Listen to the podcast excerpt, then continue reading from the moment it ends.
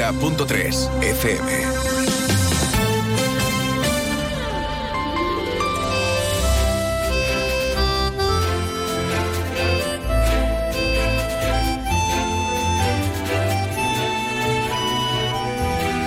Más de uno Jerez. Leonardo Galán, Onda Cero.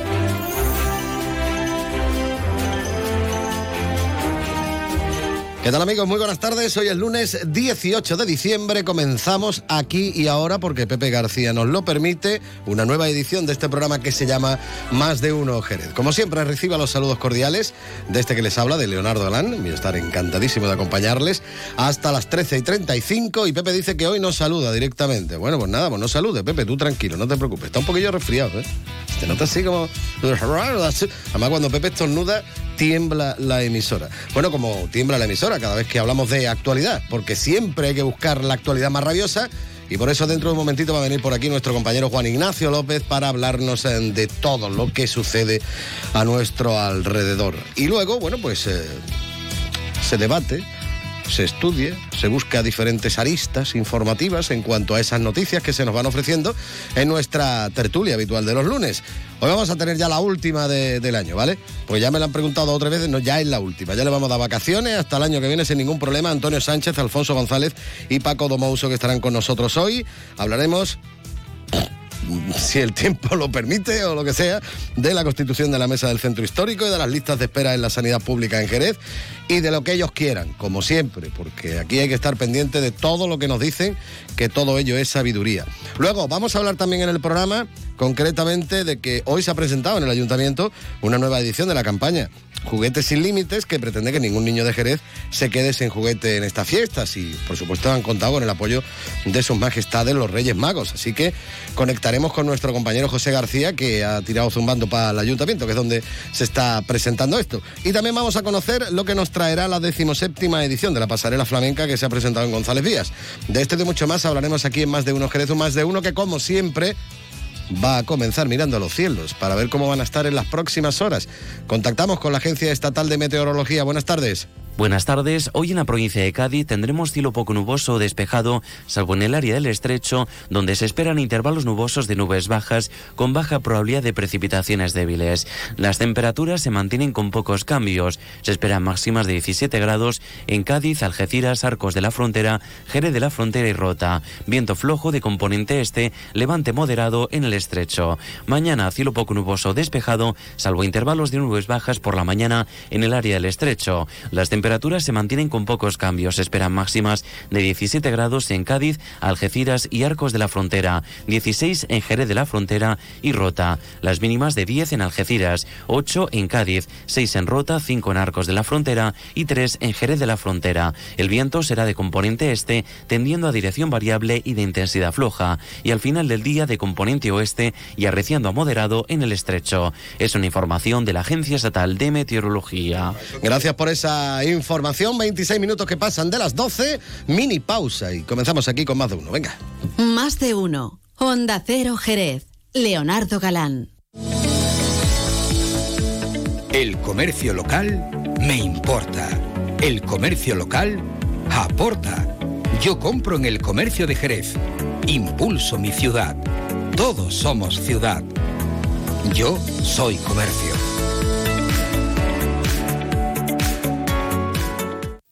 Vuelve a la Alameda. Ven de nuevo a pasear por la Alameda. Ven a comprar a sus comercios y a descubrir lo bonita que está para el disfrute de niños y mayores. Y para celebrarlo, te invitamos el 18 de diciembre a las 6 de la tarde a una jornada festiva con música en directo y chocolate para todos. Una obra realizada gracias a los fondos europeos, con un 80% de fondos FEDER, completada con un 20% de aportación municipal. Ayuntamiento de Chiclana. Fondo Europeo de Desarrollo Regional. Una manera de hacer Europa.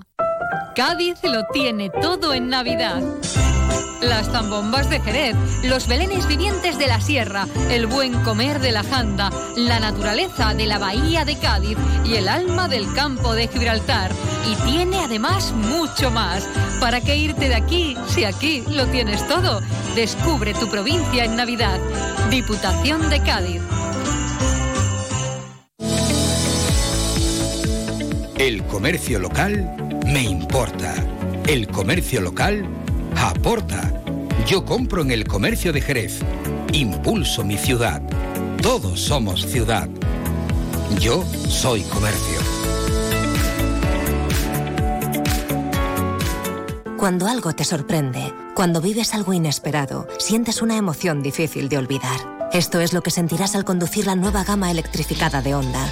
Escoge un híbrido autorrecargable, enchufable o 100% eléctrico completamente equipado de serie y siente una experiencia de conducción deportiva que te sorprenderá. Nueva gama electrificada de Honda. Espera lo inesperado. Ven a tu concesionario oficial Honda Autochera en Jerez, calle de las Ciencias número 20. Estas navidades tienes un motivo más para venirte a Jerez. El Museo de Lola Flores amplía sus instalaciones y tienes la oportunidad de conocerlo. Navidad, Jerez, Lola Flores, no te lo puedes perder. Museo Lola Flores, actuación cofinanciada por el Fondo Europeo del Desarrollo Regional FEDER EDUSI, una nueva forma de hacer Europa. Vive una Navidad especial en Loot Shopping. Del 15 de diciembre al 5 de enero, entrega tu carta a Papá Noel y al Rey Melchor y disfruta de actividades como talleres de imanes, cuentacuentos, pintacaras y un concurso de dibujo con IKEA. Además, te esperamos para votar al colegio ganador de nuestro premio solidario. Te esperamos junto al local de Jack and John. Consulta todos los detalles en lootshopping.com. El comercio local me importa. El comercio local aporta. Yo compro en el comercio de Jerez. Impulso mi ciudad. Todos somos ciudad. Yo soy comercio. Más de uno. Honda Cero Jerez. Leonardo Galán.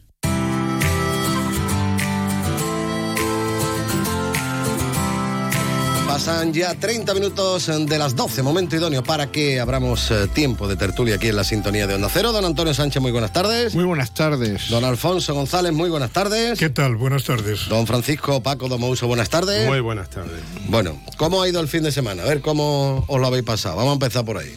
Bien, vale, venga, pues entonces ya nos va. Ahí, ha sido casi. ¿Cuándo comienza el fin de semana? Realmente comienza un El jueves. eh, eso es, eso es, eso El es dependi- jueves. dependiendo de la edad, dependiendo de la edad, ¿no? Pero yo creo que aquí algunos podemos decir que comenzó muy bien y Muy bien. yo también puedo Y se decir echó que de menos también mucho También, también, a algunos también. compañeros que no estuvieron con nosotros acompañándonos. También. ¿eh? Ya, ya- Pero ya, bueno. eh, han hecho el propósito de la enmienda para el año que viene y antes se van a poner de acuerdo con nosotros antes que con otras personas. Perfecto. Sí, sí. sí. Estamos hablando de que nos por reunimos el viernes, sí, los sí. contertulios, colaboradores habituales de aquí de... Sí, sí, lo sé, lo he visto Y, fotos. por desgracia usted no pudo acercarse. Lo siento Lo mucho, pero es que, muchísimo es de que el sábado precisamente tenía yo un, vamos, ya lo dije cuando era por la mediodía, luego lo pasaste ahí a la noche, eh, que yo no podía ir porque tenía una, una comida, mm, no digo que menos agradable que esta, y tampoco digo que más, pero una comida con Hombre, pero gente- ya estaba usted co- co- comprometido. Como decía la, la, la sevillana, con gente de mi agrado. También, de bien. también, también. Pero de bien no sé, porque si comen conmigo tampoco creo que sea mucho, pero vamos.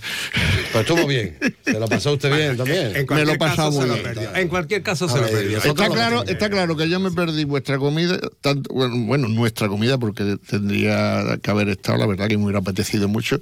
Pero bueno, en la vida, como no, no se puede estar en dos sitios, Claro, pero vamos a hacer- Lamentablemente- Los discursos que hubo. No, y además, además te perdiste el pedazo de queso que nos comimos nosotros. Fue algo. Y es que no sé qué palabras utilizar para ese queso. Sí. alguien, alguien a lo mejor podría definirlo, pero Sí, yo creo que don mejor no. Pepe García sería la persona idónea para hablarnos de queso y de, la- de el chicharrón, la ¿no? la especialidad don José el chicharrón. Chicharrón. No, pero eso ya es- ahí ya es el nivel son, total. Ya son delicatessen. Eso ya es ¿no? nivel. Pero de queso, desde luego, también, también que entiende el hombre. Pero bueno, estuvo muy bien. Usted también se lo pasó bien, don Alfonso. Fenomenal. bien todo. Fenomenal. Tengo que, tengo que reconocer que cuando se acercaba la hora me daba una pereza de "Joder, salir de casa ahora. Pero luego. Pero tengo que que decir que me lo pasé muy bien. Mira, pues, Muy, para muy eso bien. a un ejercicio, un ejercicio mental que yo te recomiendo. Aunque tú eres muy Con mucha joven, ri- deberías de tenerlo risas, en cuenta. con mucha camaradería, cuando tengas con buen problemas para salir de casa, porque vas a una comida con gente, con amigos, con personas sobre todo, eh, piensa que si fuera a tu casa, y tú verás cómo te viste y te vas corriendo. Bueno, que estuvo muy bien, ¿eh? lo pasamos muy bien. No entendí yo mucho eso lo de la mesa de edad para los discursos y demás, que no me que resultó un poco extraño, pero bueno, A ver, eso fue muy de nada, que decir, aquello era todo un- una trampa, todo un revolutum y, Y- lo que el protocolo, el protocolo estaba Y un lo- poquito. y lo lo estuvo- no estuvo- discursos ahora que no que está- que aquí el jefe del Al pobre protocolo, Bartolo no Bartolo. más de lo que hizo. ¿eh? Oye, hay, hay que agradecer que nos uniera a todos, ¿eh? Porque Sí. fue idea de Bartolo. de-. Es que Bartolo es fabuloso. Sí, señor. Además, el día que viene Bartolo tenemos caramelito. El día que no viene, no Bueno, tenéis caramelito, mira. Pero eso te lo ha dado Bartolo seguro. No. ¿No? No, no, toma caramelo. Yo sé, de todas las- los No hay, na- no hay nada como, como nombrar caramelito. pedir y se los dará. Exactamente. De todas las cenas de comidas de. Navidad las que he existido, A una vez que doy algo. fue de las mejores. ¿Aquí eres uno también? También.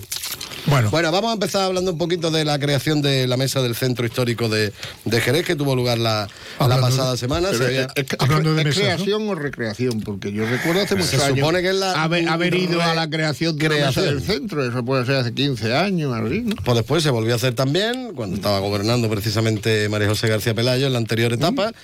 Ahí Y ahora- donde yo fui. Y a- ahora se ha vuelto a reeditar lo que es la creación, unas 30 asociaciones y colectivos que forman parte de esta mesa. Eh, bueno, como toda mesa que se precie, nace con unos objetivos muy loables. Luego ya que se consigan o no, no sé. Pero bueno, de momento algunos ya se consiguieron en su día de la, de la anterior mesa, de lo que se había pedido y demás. Y bueno, se ha puesto como ejemplo y se intenta que, que haya, bueno, pues más cositas. Así que no sé, ¿qué os parece que se cree una mesa Yo para esto? Positivo. Yo Que- estaba hablando- positivo, que se crea una mesa para dialogar. Me parece positivo y si lo que se dialoga es factible y se puede trasladar a la realidad socioeconómica de la ciudad, aún más positivo. Antonio, te comentaba que yo estaba hablando con algunas de las personas que estuvieron y, y lo que me han trasladado eh, en contra de lo que yo pensaba, ¿no? Porque eh, se dice que cuando tú no quieres hacer nada, pues crea Crea una una mesa, comisión, crea una mesa y en eso yo creo que en esta mesa tenemos experiencia para lo que sirve, ¿no? Pero allí se trasladó ilusión y por parte precisamente del primer teniente alcalde dicen que estaba muy ilusionado y que lo que está pidiendo no es una exposición de temas, ¿no? sino que vamos a ir de la mano a ver qué vamos construyendo. Sí es verdad que ya hay más mesas, hubo una mesa, de ahí salieron cosas. Y a mí el único miedo que me da, yo he estado en muchos temas de- del- del centro histórico y lo único miedo que me da es que sigo sin ver que haya una planificación general de lo que se quiere hacer en el centro. Y vamos poniendo parches, ¿no? Eso es el único miedo que me da. yo creo que ese es el kit de la cuestión. Es decir, no hay un plan definido, eh, concreto, de cosas que hacer, y luego se crea una mesa de seguimiento en todo caso, de aportación, pero lo que no puede ser es que una mesa defina el futuro del casco antiguo de ninguna ciudad. Es decir, supongo que tienen que estar los servicios eh, municipales, eh, con la Junta, con... Bueno, pero no, ¿por qué? Pues porque, hombre, hay una realidad en Jerez que en muchas ocasiones, según he visto en la prensa, mm, se circunscriben a cómo vamos a pagar la nómina. Es decir, claro. Eh, No es baladí el tema. Para, yo si fuera alcaldesa, como en este caso es María José, una de mis preocupaciones fundamentales sería pagar la nómina, ¿no? Ya, ya, pero bueno, claro, claro. Pero es que cuando ves que no la... Que los demás también, no lo discuto, no ¿eh? tienes posibilidades eh, y tienes que estar por ahí arañando y pidiendo un favor y pidiendo un favor que siempre es y ya lo pagaré, con lo cual vas aumentando continuamente las, las cuestiones. De todas formas, digo, la mesa me parece muy bien, como tú dices, hablar es bueno siempre, el diálogo siempre es constructivo normalmente, pero bueno, tenemos que, por ejemplo, la anterior mesa duró dos años, salieron algunas cosas y otras se recuperan ahora. Sí. Bien, el horizonte que tenemos, ¿qué es? La posibilidad de que Jerez, un tanto, en fin, remota, ¿eh? Tampoco vamos a ser excesivamente optimistas.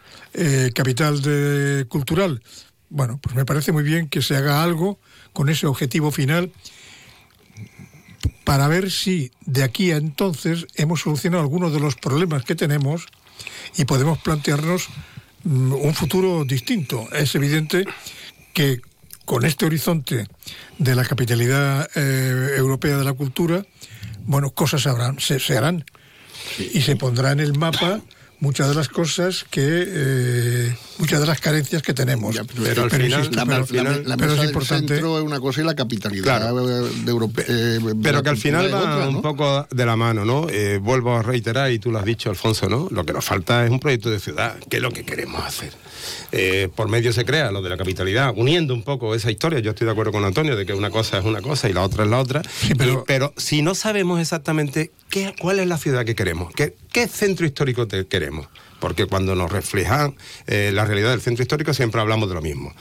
Riquelme, el, Tabanco del Duque. Yo pasé hace una semana por el Tabanco del Duque y para mí se me caen los palos del sombrajo que se dice por aquí, ¿no? La parte eh, que está más pegada a la calle Canto hecha todavía con chapa y lo otro muy blanqueadito pero cerrado. ¿Para qué queremos el Tabanco del Duque? A lo mejor era simplemente que había una persona, Esperanza, que estaba todo el santo día diciendo qué pasa con el Palacio de- con el Tabanco del Duque, sacando fotos de la porquería que había allí dentro, se arregla. Y ya tenemos otro espacio cultural. ¿Cuántos espacios culturales tenemos? ¿Tenemos capacidad para mantener todos esos espacios culturales? ¿Para qué lo Para queremos? dotarlos. Para dotarlos, para interesante. mantenerlo. Ahora se va a cerrar uno, pero es que tenemos muchos. Pero es que además hay cascos de bodega dentro de esos proyectos que se decía, bueno, ¿qué vamos a hacer con los cascos de bodega? Por lo menos una de las soluciones que se dice que se planteó fue para aparcamiento. Bueno, muy bien. Pero es que ahora nos van a entregar otro casco de bodega, o ya se le ha entregado al ayuntamiento, el que está al lado del Leroy Merlin, que es de Croft. Eso es, eso es inmenso. Eh, ¿Qué se va a hacer allí? Pues allí, ¿Qué se va a hacer allí? allí, ten- allí parece ser que se va a hacer un centro comercial. ¿no? No, no, en otros cascos, pero hay un casco que es el ayuntamiento propio eh, eh, propiamente, ¿no? Entonces, ¿qué queremos hacer en el centro? ¿Rajamos de los pisos turísticos, de los apartamentos turísticos? ¿Qué son? ¿Apartamentos turísticos que son hoteles o son pisos turísticos en planta paillo como se están haciendo?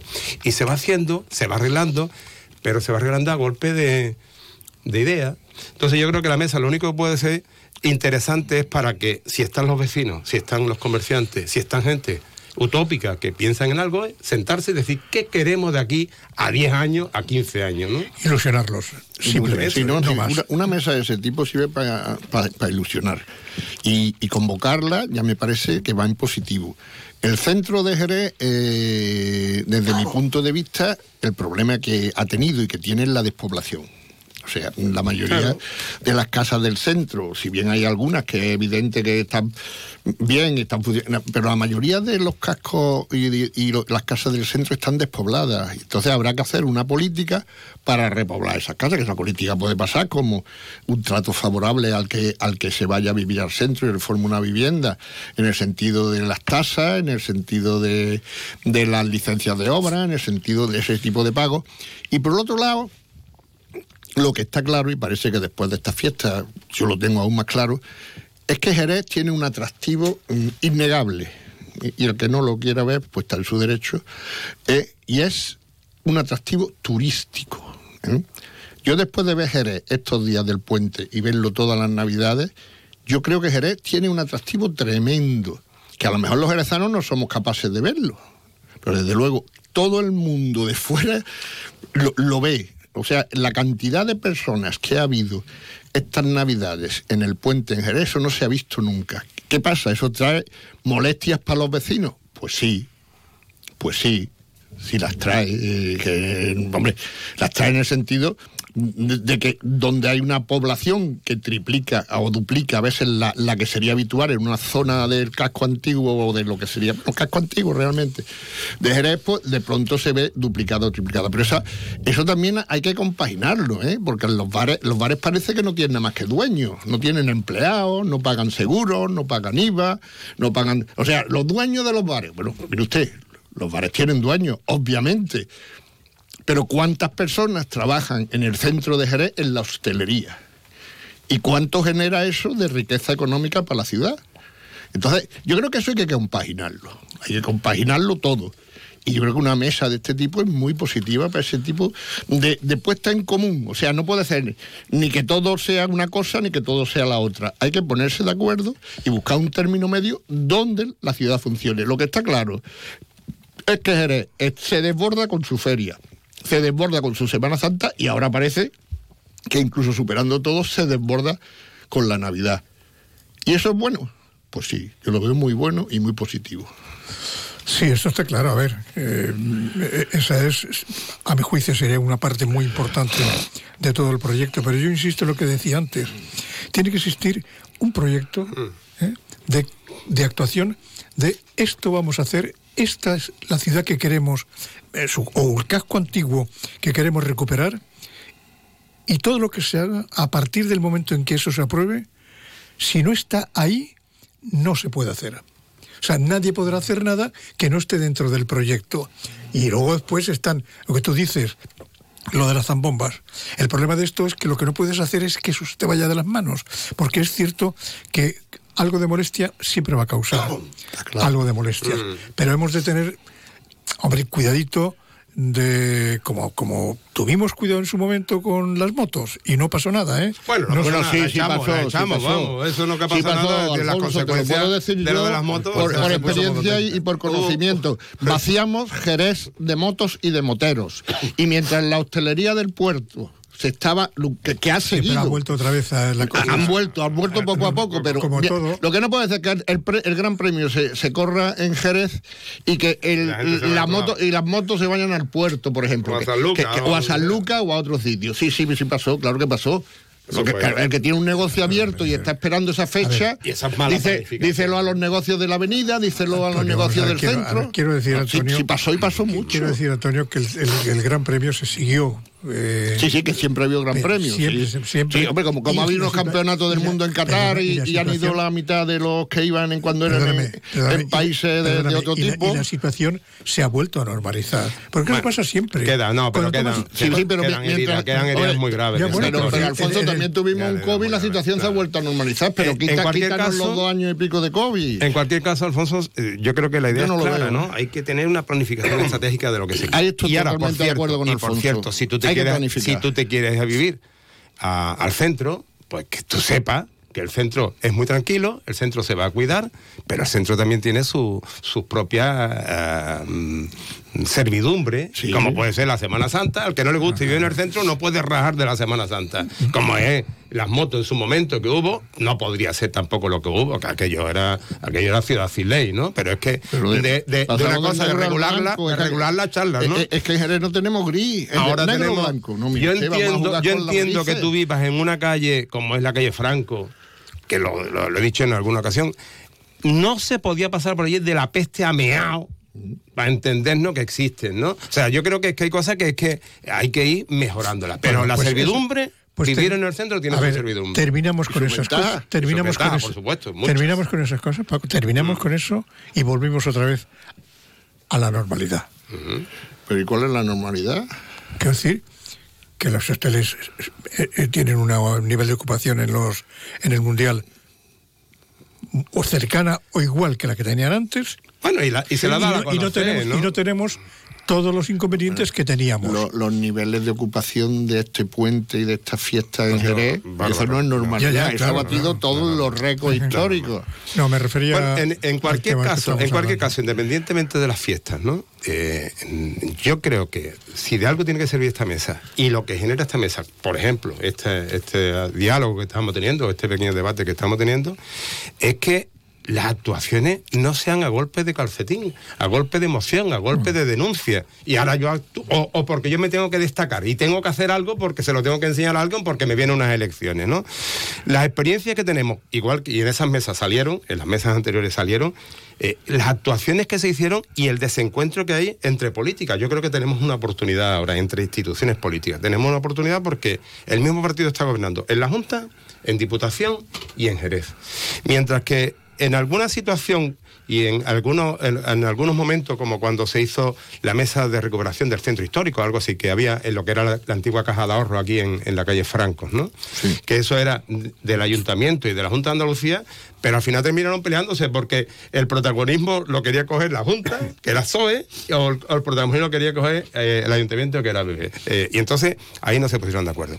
Pero es que se hicieron actuaciones que después no continuaron.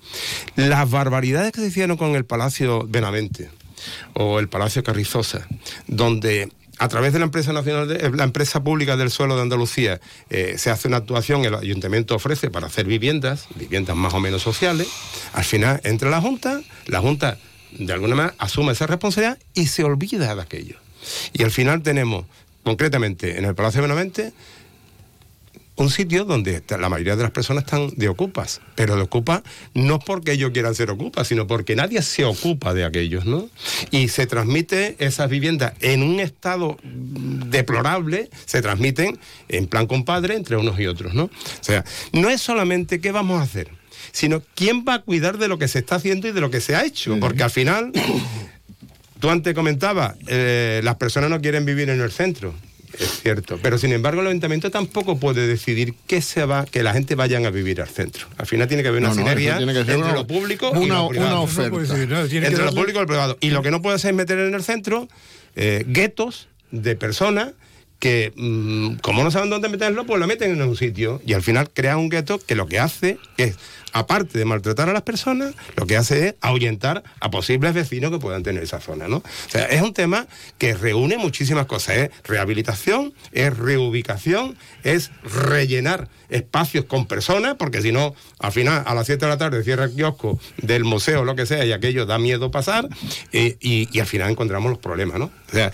la ventaja que debe tener esta mesa es de encontrar lo mejor entre todos y que todo el mundo se escuche. Y además planificar no para pasado mañana, sino planificar de aquí a 10 años. Y, eso es el pacto y que político. cuando uno ¿eh? se sienta en una mesa no es para que hagan lo que yo digo, sino para discernir entre en qué debo de ceder yo en los planteamientos que me son contrarios y en qué debe de ceder el otro en los planteamientos que te son favorables. Y de ese término medio sale la luz. Por eso, volviendo al, al principio, la mesa es positiva, siempre será positiva.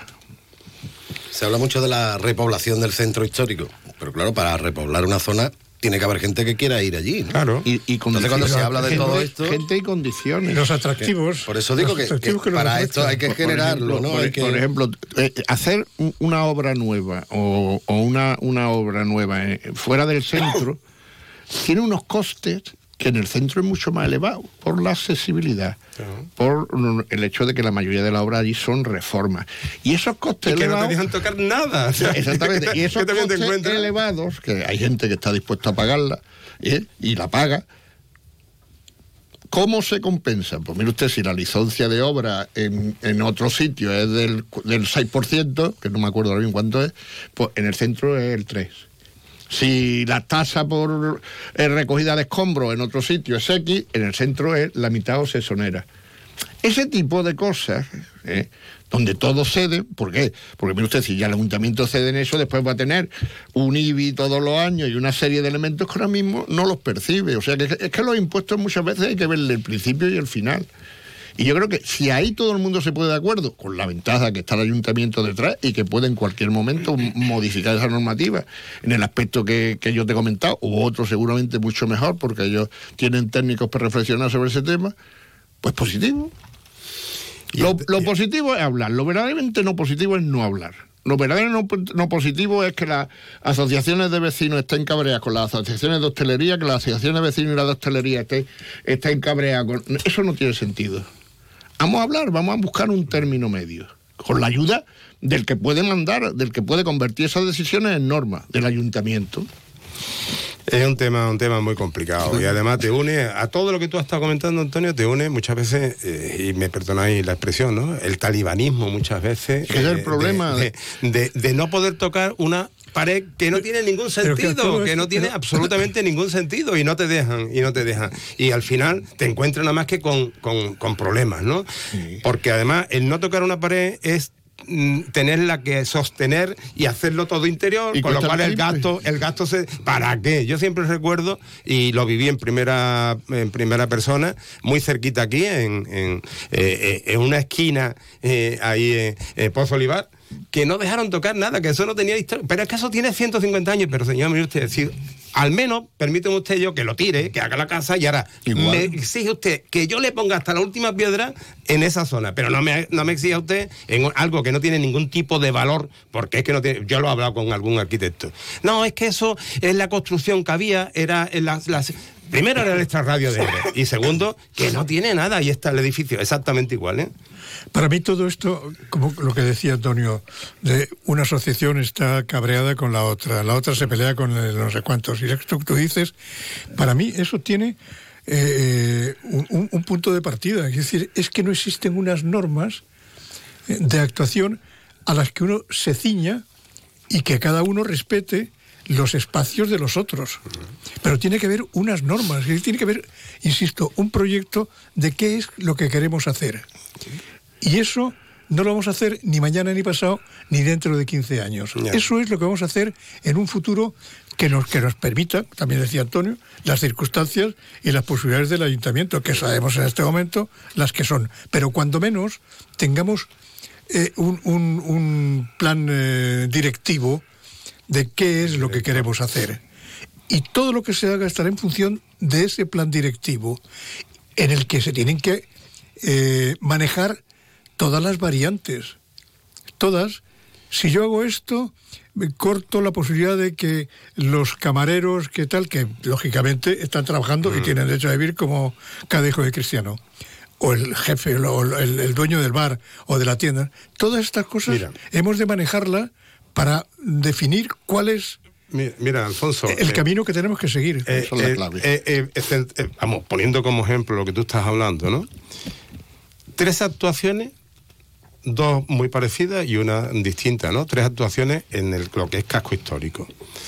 Eh, la casa de Fernando de la Quintana, en Plaza de San Lucas. las eso prim- es una de auténtica. primeras, eso una es- auténtica maravilla. Eso es, eso es, no sé, tenemos que sentir cada jerezano orgulloso de lo que la utopía de una persona ha hecho allí para conservar esa, esa espléndida casa. La casa de Manolín Flores, en la calle Salvador, para verla. ¿eh? Eso ha sacado Lomo Dejar y está. Y es una actuación buena que trajo muchas muchas historias eh, en la. En, ay, Dios mío, ¿cómo se llama? En el Bereber, perdón, que no me salió la palabra. Que si no hubiera actuado en el que yo se hubiera caído. y ahora ya viene el problema. Claro, como atrae gente, porque es un- un- una sala de fiesta, llámalo como tú quieras, ¿no? Y atrae gente y, y trae la complicación de cuando atrae gente en determinadas temporadas.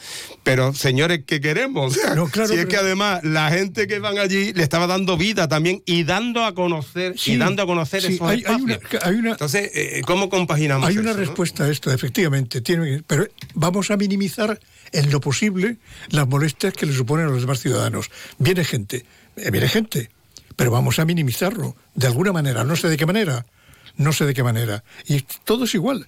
Es decir, y viene mucha gente para esto, sí, pero vamos a minimizarlo. Las zambombas. Que a las zambombas hay que tener cuidadito, porque claro, no, eso se puede convertir eh, con el paso del tiempo y si no hay un botellódromo, control, bueno. en un botellón. Entonces, no. O sea, no le quitemos, porque además eso tiene. eh, eh, eh, está enraizado en una cultura determinada. No lo saquemos de ahí, que eso es el gran atractivo. Totalmente. Ese es el gran atractivo. Pero que aparte lo de- de, la- lo de beber es consustancial. Bueno. No, a ver, al revés, tomar copas. aparte, no entremos en detalle, No, no entremos en detalle. No, porque tomar una copa es tomar una copa. Bueno, no, O sea, eh, eh, no nunca, es- nunca ponga, nunca ponga, nunca mida las, las cosas. Luego te ponen los peces en el río y a ver qué haces. Boca, Mira, boca. mira cómo bebe, ya estamos, ya estamos, ya estamos. Y yo que no quería beber hoy. Y nos olvidamos Y los peces van a hacer más que yo, los peces no van a hacer más que yo. Yo me voy a tomar comida. Y ya está, siempre con un consumo responsable. Mira, Por cierto, agradecer, antes que nada, agradecer a nuestros oyentes porque hay alguno que está llamando, que quiere participar y demás, pero eso no está contemplado en la, en la tertulia habitualmente. Tenemos que darle un- una vuelta, Una vuelta. a ver cómo lo, lo podemos hacer. Yo, mm, Sí, sobre de, de todo es para ¿vale? criticarnos a nosotros, No, eh, eso no, hacer, totalmente abierto no, a los micros, ¿eh? pero- de momento no está contemplado, no no tiene- hace nosotros no tenemos problemas y el que estoy oyendo seguro que sí tiene motivo. Sí, ya, ¿no? bueno, y seguramente hasta, hasta nos gustaría y todo, ¿no? Pero la- la- bueno, yo las críticas, eso es a- frescura, a- en el antes de cerrar hoy, o bueno, todavía queda. Sí, bueno, quedan cuatro minutos. Si queréis decir cosas. Ah, Yo, yo, yo os pediría un favor, que me dejáis hacer un, un comentario, una efeméride, porque este fin de semana ha, ha fallecido Daniel. Daniel Carretero. Daniel Carretero. Eh, todos los que llevamos muchos años en Jerez y somos de- del Rocío, le teníamos un cariño tremendo. Él tenía su, su estudio de fotografía en la calle Porver, al final en la esquinita esa famosa donde ha fotografiado a todo el Jerez de los últimos 35 años o más. Y se nos ha ido. ¿m? Entonces yo lo que quiero decir aquí desde los micrófonos a él, ya no porque no está, pero a su familia y a sus amigos, que siguen el recuerdo. Más que muchos otros, porque él ha dejado tanta fotografía y tanto testimonio gráfico de, de su trayectoria, de su historia, de su rocío, de su jerez, que la verdad que siempre estará ahí. Y, y un beso muy fuerte para la familia y si, se le- y si se lo puedo mandar a él, también se lo mando. Yo estoy de acuerdo. Estoy de acuerdo contigo. Se Y además va a gozar. se lo puedes mandar. Extensivo. Y además va a gozar de. De Manolo Pereira y yo, las la broncas que van a tener allí en el cielo, ¿no? De, de, de, de Iglesia, El cielo- de Manolo Iglesia, cada uno con su Mira, estilo, Paco, cada uno con su Paco, estilo, las broncas el, que van a tener. El cielo se está poniendo como para no ir. El, el cielo, el- en el- dice, dice el Evangelio que en la casa del Padre hay muchas estancias. O sea, que hay una para los fotógrafos, otra para los latazos, Porque- otro para los que beben. porque la que- liar esto allí. Se nos ha ido el tiempo y yo me hubiera gustado saber. Sí, lo que era la- lo que estábamos hablando de- Lo de la operación del aparato reproductor. En la operación Hay aparato tanta- reproductor. que hay tanta gente que hay, que hay tantos problemas en el aparato reproductor. que lo Estábamos, sabía. estábamos hablando antes de, de comenzar la tertulia precisamente de los datos que habíamos dado sobre sanidad, de las listas de espera y había algunas cosas que nos llamaban la atención. por Dios, una cantidad- La lista de una espera cantidad. Yo, con el aparato- yo digo, aunque, aunque, vamos, más o menos por datos que, que, que he tenido a la- acceso a- últimamente, las operaciones del aparato reproductor, las más numerosas son la vasectomía en el hombre. O sea, dentro de esa lista de espera, el tanto... por- no, vamos a ver. O sea que- o Alfonso, sea- nosotros tenemos momento, la edad que tenemos momento, y no nos decir vamos a plantear una que el- vasectomía. El, índice, el índice de nacimientos de este país está asegurado, vamos. Sí, sí, así vamos, así nos va. así Vamos, vamos, eso. En, en cualquier caso, lo que tú decías eran procedimientos terapéuticos Hace sobre genitales 30 masculinos. años. Que era, que haber y eso abre, eso abre, eso Habrá que abre qué es lo que es. Británica. Por lo menos. Señores, que como decía yo, esta iba a ser la, la última tertulia del año. Quería agradeceros, por supuesto, en nombre de Onda Cero, Es que me vuestra con colaboración Alfonso, habitual con nosotros. con Alfonso. Y deseando que eh, volvamos después de, de la fiesta Escúchame, y ahora con las que, pilas cargadas. Como, como no nos ven, porque esto sigue siendo la Sí. radio, gracias a Dios. Joder, y además tú lo estás celebrando bien, hay que ver las copas que nos has puesto. Hombre, y, el tú te queso, y el queso tan Y exquisito. lo que nos queda y todavía. tan- Esto queda, ¿eh? hay, que Puesto, hablar, ¿eh? hay que hablar con el director Que ponga freno, ¿no? De alguna manera. Sí, sí, ¿no? decirle que, un hombre, dispendio, vamos, que- es un Lo dispendio. veo orgi- orgiástico lo que habéis traído.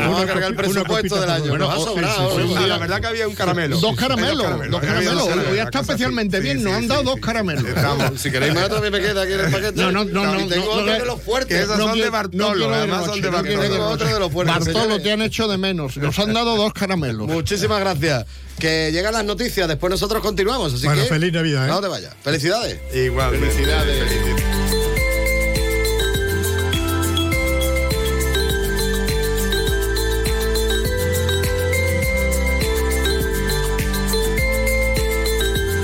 Es la 1 de la tarde, mediodía en Canarias.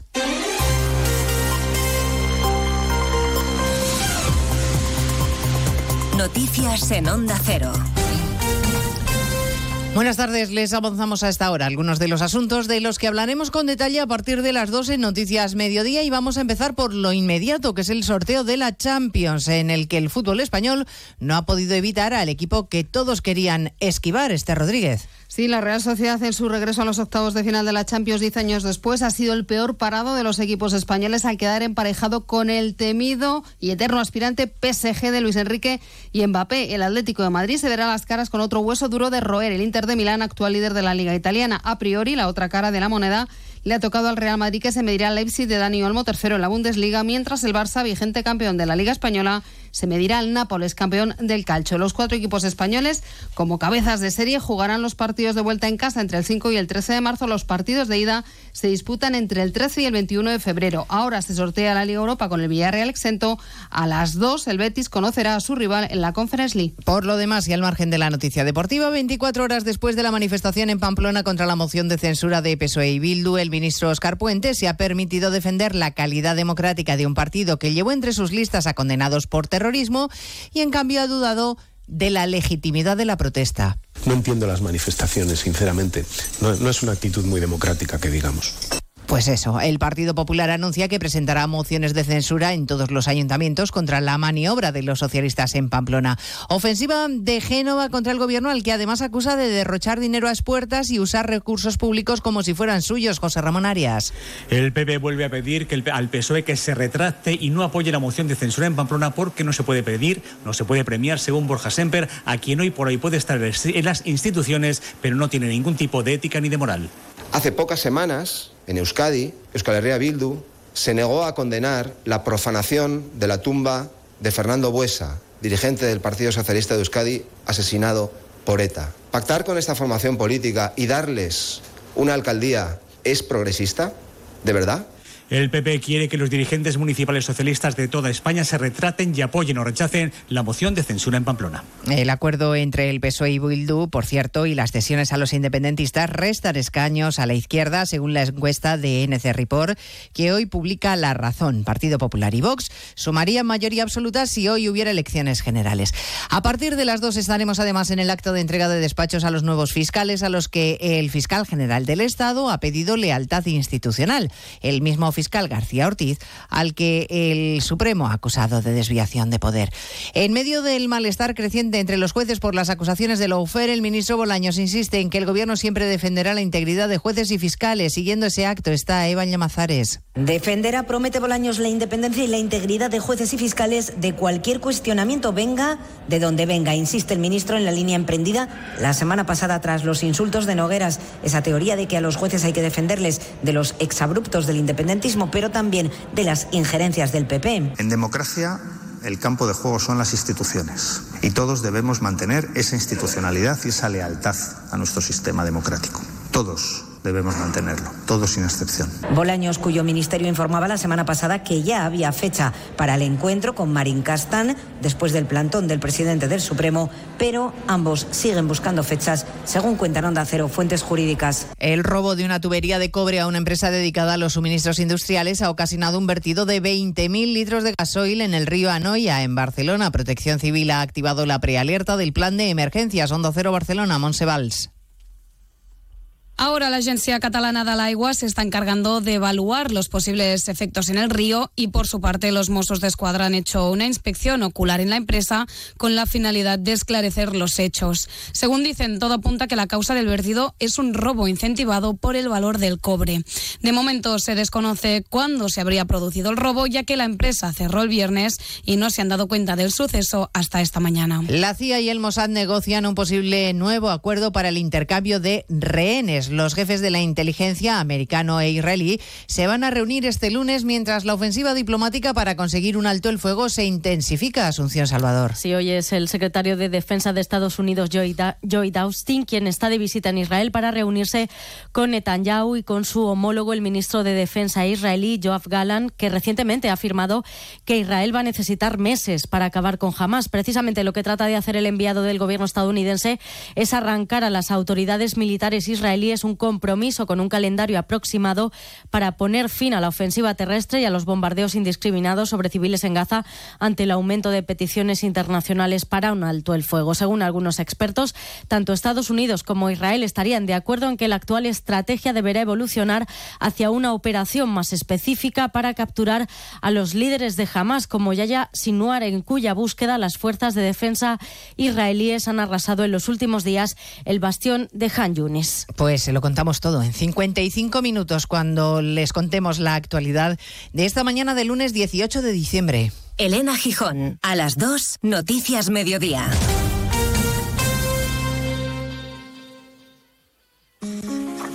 Mucha gente medita para dormir. A otros les recomiendan leer para conciliar el sueño. Nosotros queremos ser sinceros contigo. Si lo que quieres es dormir, escuchar Radio Estadio Noche no ayuda. ¿Qué le vamos a hacer? Es imposible pegar ojo. porque es imposible despegar la oreja? Disfruta sin descanso de la mejor actualidad deportiva y los debates más encendidos con Rocío Martínez y Edu Pidal. Cada noche a las once y media y siempre que quieras en la web y en la app. Onda Cero, tu radio.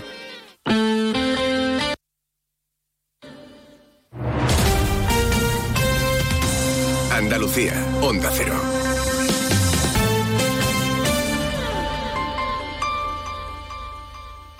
Ay, José, todavía no he comprado el jamón ibérico para Navidad. ¿Cómo? Antonio, por favor, vete corriendo a Montesierra que tienen los mejores jamones ibéricos de Jabugo. Embutidos, carnes y todo lo que necesitas para triunfar esta Navidad. ¿Y dónde está Montesierra, José? Los encuentras en Jerez, Jabugo y en montesierra.com. No falla. Montesierra, excelencia de principio a fin. Termina el año en verde con los Social Energy Green Days. Llévate 200 euros en tu batería virtual con Quiroluz. Con seguro todo riesgo incluido los dos primeros años y grandes descuentos con hasta 25 años de garantía en todas nuestras instalaciones de primeras marcas. Pide tu cita al 955 44 11 11 o socialenergy.es. La revolución solar es Social Energy. Sobre todo, Onda Cero Andalucía.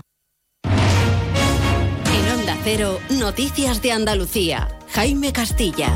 Buenas tardes. Hacemos a esta hora un repaso de la actualidad de Andalucía de este lunes 18 de diciembre. El Partido Popular va a pedir la comparecencia del ministro de Transportes, Óscar Puente, en el Congreso para explicar el accidente de este fin de semana en el municipio malagueño de Álora, donde dos trenes han chocado dejando 13 heridos leves. A esta hora la línea permanece todavía cortada y Renfe ha habilitado un transporte alternativo. Desde el Gobierno Central dicen que todo ha sido debido a un fallo humano. Onda Cero Málaga, José Manuel Velasco.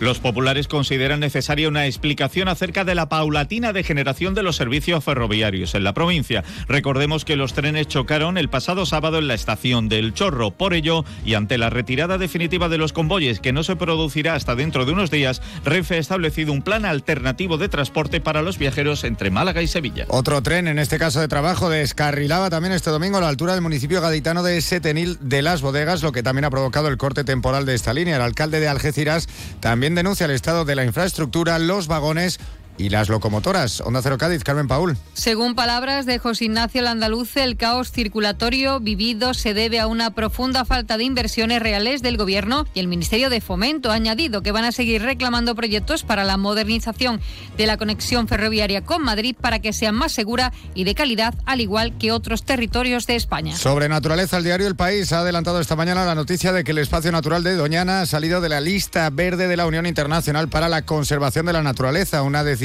de la que la Junta dice no tener noticia por ahora. Onda Cero Huelva, Rafael López. La Junta dice desconocer esa situación, Jaime, pero el Gobierno central reconoce que se lo comunicaron el pasado 1 de diciembre. Aún así, matiza la ministra que el objetivo es trabajar por la conservación de Doñana y que el acuerdo firmado redunda en ello. Un acuerdo que hoy analiza el Consejo de Participación de Doñana y que a priori ven positivo todas las partes. En Granada, la Guardia Civil ha desarticulado una violenta organización criminal dedicada al narcotráfico y ha incautado 12.000 plantas de marihuana. Onda Cero Granada, Guillermo Mendoza. En esta operación que la Guardia Civil ha denominado Nazarí Ordo han sido detenidas 11 personas e intervenidas además de la marihuana, un fusil de asalto, una pistola, tres pistolas Taser, 130.000 euros, joyas y 14 vehículos en 23 registros domiciliarios.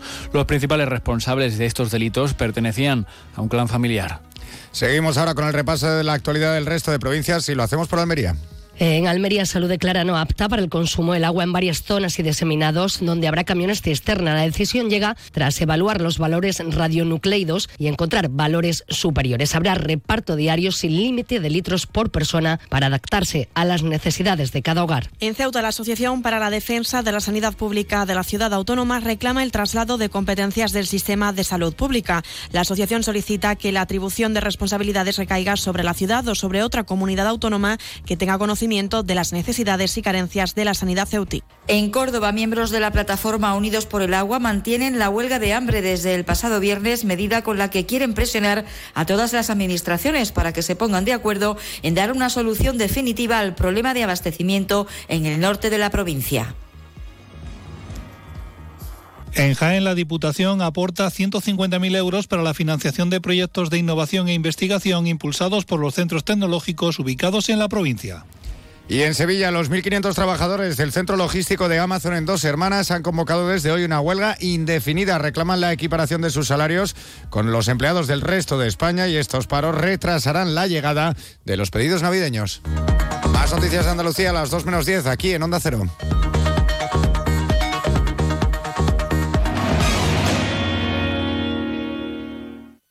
Onda Cero. Noticias de Andalucía. Nos encanta viajar, nos encanta Andalucía. ¿Te vienes a conocerla? Iniciamos nuestro viaje cada miércoles a las dos y media de la tarde y recorremos Andalucía contigo. Gente Viajera Andalucía, un programa de turismo, actualidad, gastronomía, tradiciones y buen humor en Onda Cero.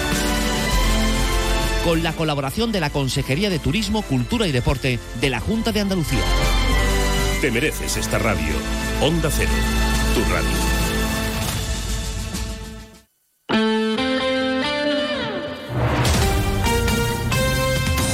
90.3 FM.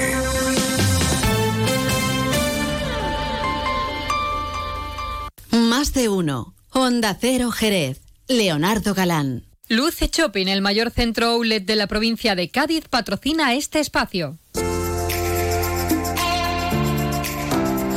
Vamos a continuar, por supuesto, en la sintonía de Onda Cero Jerez, aquí en más de uno, contándote muchas más cosas interesantes. Por un lado, decirte que el Shopping arranca su concurso solidario de Navidad entre colegios de Jerez. Los colegios van a decorar unos árboles de cartón entregados desde Luch Shopping, que se van a exponer hasta el próximo 3 de enero para que los visitantes puedan votar directamente por su favorito. El ganador va a recibir un premio de 3.000 euros para invertir en la mejora de sus infraestructuras y de sus programas educativos. Todos los árboles han debido ser decorados con materiales reciclados, con el objetivo de fomentar la economía circular entre los jóvenes jerezanos. Luch Shopping va a contar además eh, con un nuevo invitado, con Papá Noel, para que grandes y pequeños puedan pedirle sus deseos para estas fiestas. Y por otro lado, hay que comentar también hoy que sus majestades, los Reyes Magos, han apoyado hoy la campaña Juguetes sin Límite a beneficio de la Asociación de los Reyes Magos de Jerez para que ningún niño se quede sin juguete. Lo han hecho en el ayuntamiento y allí está nuestro compañero José García Serrano. Don José, muy buenas tardes, cuéntanos. Hola Leo, muy buenas tardes. Pues mira, eh, precisamente estamos con dos de los Reyes Magos, estamos con Baltasar, como es nuestro gran amigo Luis Lara, y también estamos con Ana María Orellana, que es Gaspar. Y bueno, queremos hablar un poquito con ellos con estos días tan lleno de ilusión. ¿Cómo, ¿Cómo lo estáis llevando, Ana María? Lo estamos llevando fenomenal de eso, con muchísima ilusión. Eh, no pesa nada el esfuerzo, estamos dándolo todo. Yo creo que la gran causa y la gran obra social que hay que realizar merece la pena y estamos muy ilusionados y muy, muy felices de poder colaborar con, con Jerez en este sentido. Bueno, se os ve las caras, Luis, porque ver a Ana María, verte a ti también, ¿cómo se disfruta haciendo felices a los niños? Pues tela, tela imagínate, y además con iniciativa como la que hemos presentado aquí de, Sin Límite Comunicación de Juguetes Sin Límite y de agradecido, de, de bien nacidos, perdón, es ser agradecido y estamos rotundamente agradecido por todas las iniciativas como esta, en búsqueda de juguetes, de caramelos, de fondos para la Asociación de los Reyes Magos. Es una maravilla y muy felices. Y hacer felices a la gente como los Reyes Magos hacen todos los años en Navidad a los, niños y a, sus familias, pues que nosotros podamos tener ese, esa, esa capacidad de hacerlo, pues imagínate, estamos flipando en colores, que es una expresión que yo creo que define bien lo que nos está ocurriendo. Ana María, yo creo que esta experiencia marca y se quedará eh, dentro de, cada uno de nosotros para el resto de la vida. En este caso para vosotros que vais a encarnar y nosotros porque lo estamos viviendo desde fuera. Sí, sin duda. O sea, es una experiencia inolvidable, maravillosa.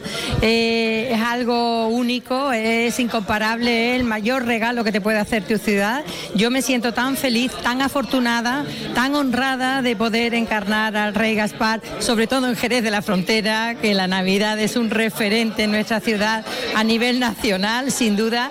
Y bueno, el poder colaborar a llevar la magia de la Navidad, la felicidad a todos los niños y los mayores de, nuestra bonita ciudad, pues me parece maravilloso. Luego también eh, te sorprende la solidaridad tan enorme, el compromiso, la responsabilidad que tienen numerosas personas, numerosas a título individual, numerosas empresas, entidades, asociaciones. Bueno, es impresionante, ¿no?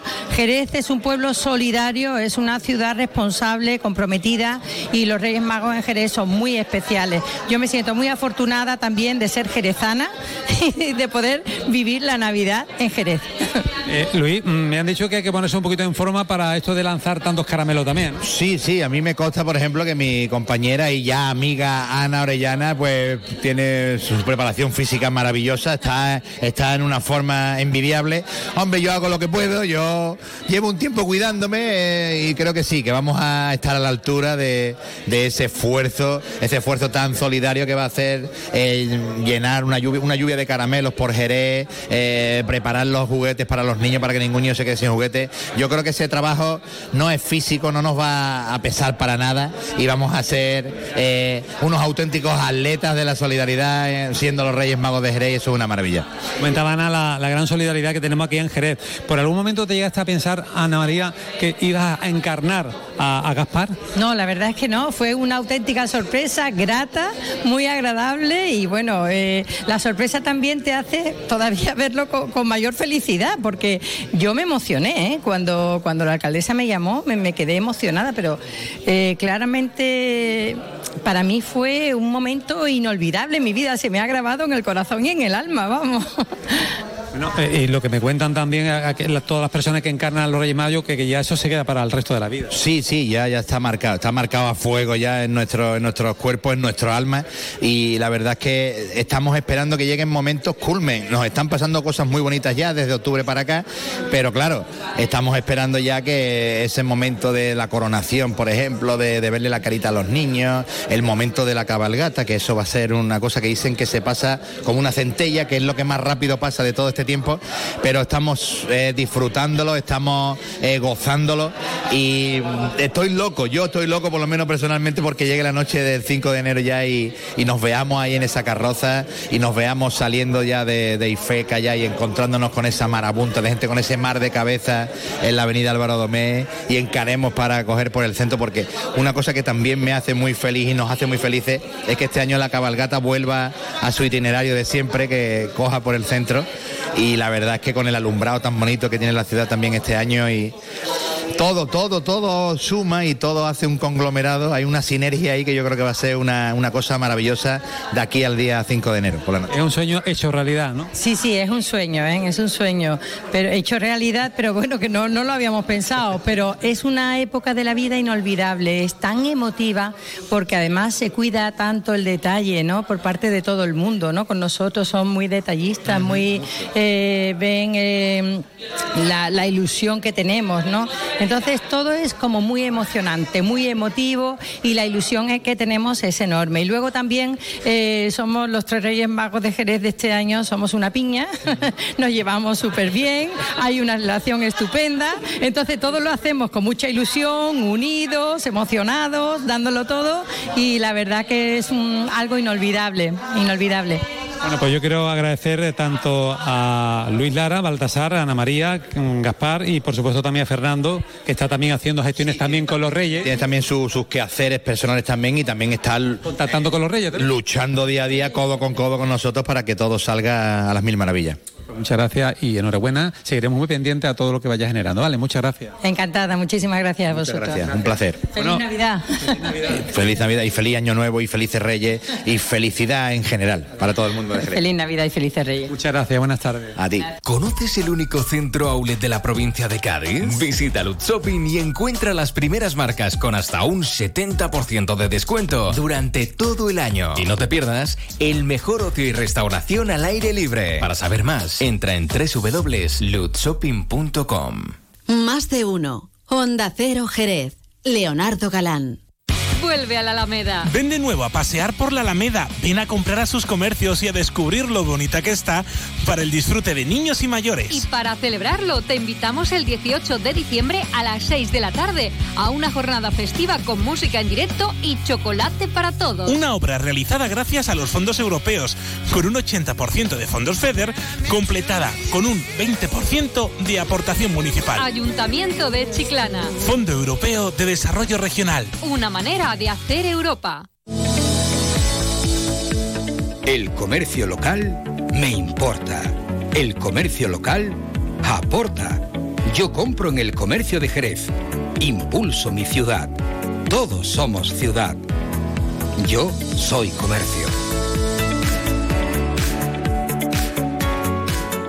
Nuestro objetivo es conseguir un Jerez más limpio. La ciudad necesitaba una mejora en materia de limpieza y hemos reforzado el servicio estos meses con un plan especial. Ahora te pedimos que nos ayudes en el reto de mantener limpia nuestra ciudad. Ayuntamiento de Jerez. El comercio local me importa. El comercio local aporta. Yo compro en el comercio de Jerez. Impulso mi ciudad. Todos somos ciudad. Yo soy comercio. Más de uno. Honda Cero Jerez. Leonardo Galán.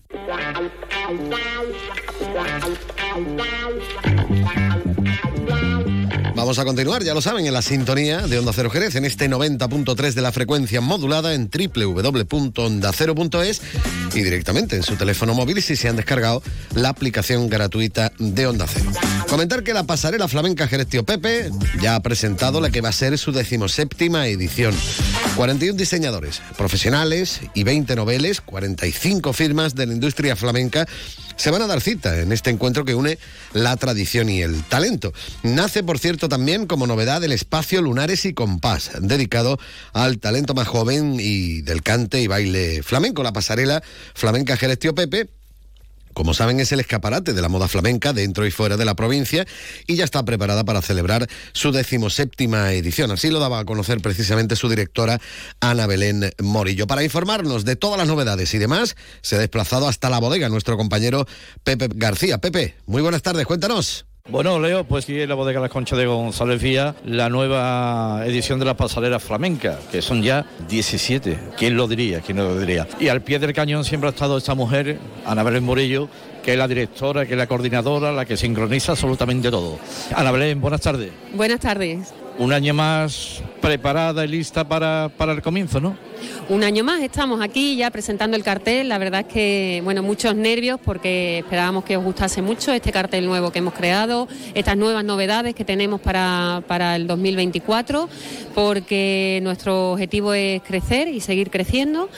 Así que, bueno, la verdad es que súper, súper contento. ¿Cuántos diseñadores, cuántas diseñadoras? 41 diseñadores profesionales, más 20 diseñadores noveles eh, que nos van a acompañar, más 45 firmas, unas 45 firmas de, de artesanía y moda flamenca que tendremos en la zona expositiva. Eh, tú has comentado en tu presentación que este año va muy ligado, muy ligado la pasarela con el flamenco, ¿no? Efectivamente, este año, como te bien te decía, lo que queremos es seguir creciendo y bueno, hemos, hemos creado un espacio que se llama Lunares y Compás. Entonces, bueno, pues vamos a aprovechar toda, toda esta sinergia que tenemos, vamos a hacer esa sinergia con el mundo del flamenco y de la, con el mundo de la artesanía y la moda flamenca.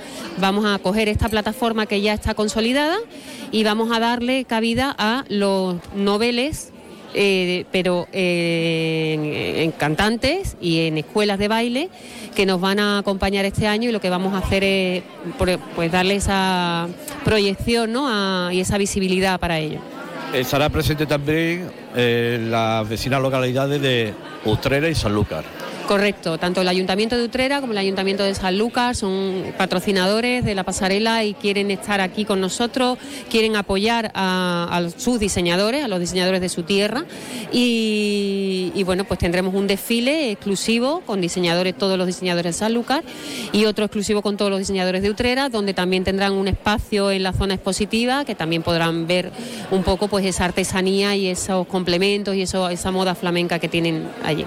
Eh, Ana Belén, eh, lo importante de todo esto en año tras año es seguir avanzando, eh, seguir aprendiendo y seguir, bueno, lanzando novedades y cosas importantes, ¿no?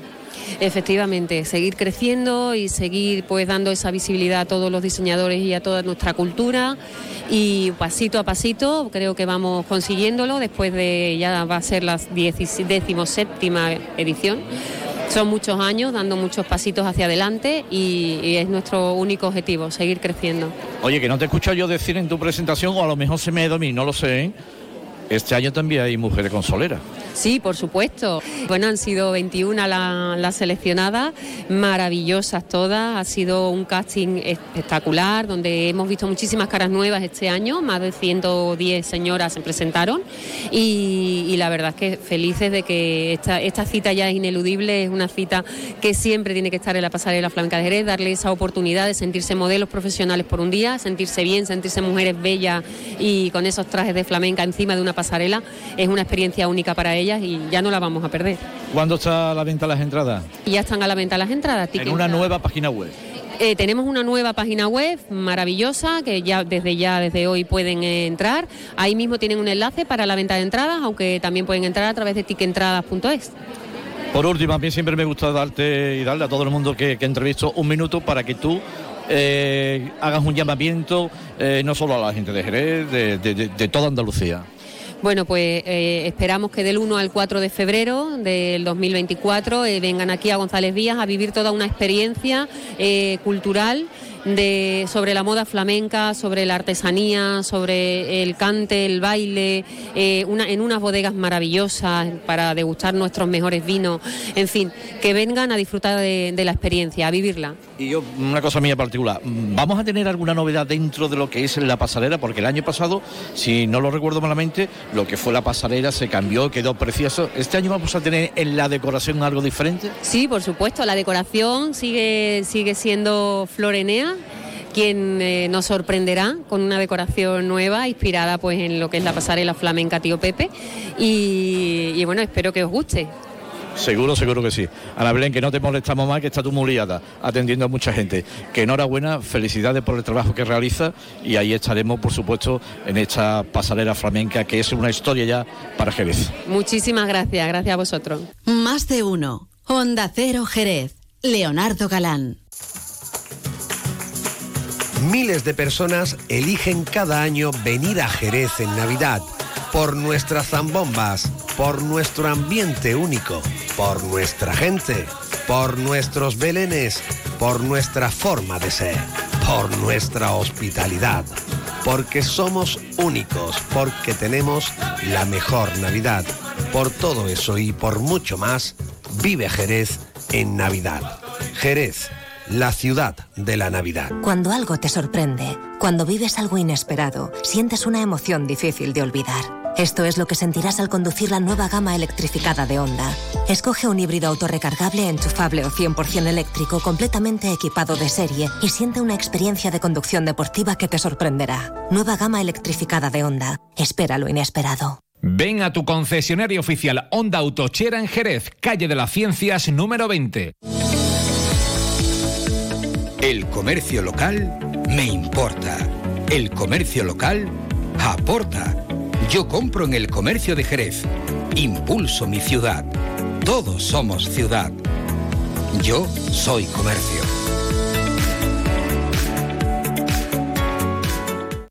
Cádiz lo tiene todo en Navidad. Las zambombas de Jerez, los belenes vivientes de la sierra, el buen comer de la janda, la naturaleza de la bahía de Cádiz y el alma del campo de Gibraltar. Y tiene además mucho más. ¿Para qué irte de aquí si aquí lo tienes todo? Descubre tu provincia en Navidad. Diputación de Cádiz. Estas navidades tienes un motivo más para venirte a Jerez. El Museo de Lola Flores amplía sus instalaciones y tienes la oportunidad de conocerlo. Navidad, Jerez, Lola Flores, no te lo puedes perder. Museo Lola Flores, actuación cofinanciada por el Fondo Europeo del Desarrollo Regional FEDER EDUSI, una nueva forma de hacer Europa. Vive las navidades perfectas en las Dunas Shopping. Los encuentros, la compañía, los regalos, las grandes cenas y largas sobremesas, la ilusión de los niños. ¡Ey! Las Dunas Shopping te traen muchas sorpresas. Estate atento a nuestras redes sociales y gana muchos premios. Navidades perfectas en las Dunas Shopping. Abrimos todos los días de estas Navidades y todos los domingos hasta el 7 de enero. Navarro Hermanos, diseño y fiabilidad. Concesionario oficial Peugeot en Andalucía de motos y scooters. Visite su fantástica exposición y elija su modelo favorito con entrega inmediata. Boutique exclusiva para que pueda personalizar su moto con el mejor equipamiento. Navarro Hermanos además le asesora y financia para simplificarle todo. Navarro Hermanos en Avenida Blas Infante 12, Cuatro Caminos, Jerez. Navarro Hermanos, la mejor garantía. El comercio local me importa. El comercio local aporta. Yo compro en el comercio de Jerez. Impulso mi ciudad. Todos somos ciudad. Yo soy comercio. Más de uno. Honda Cero Jerez. Leonardo Galán.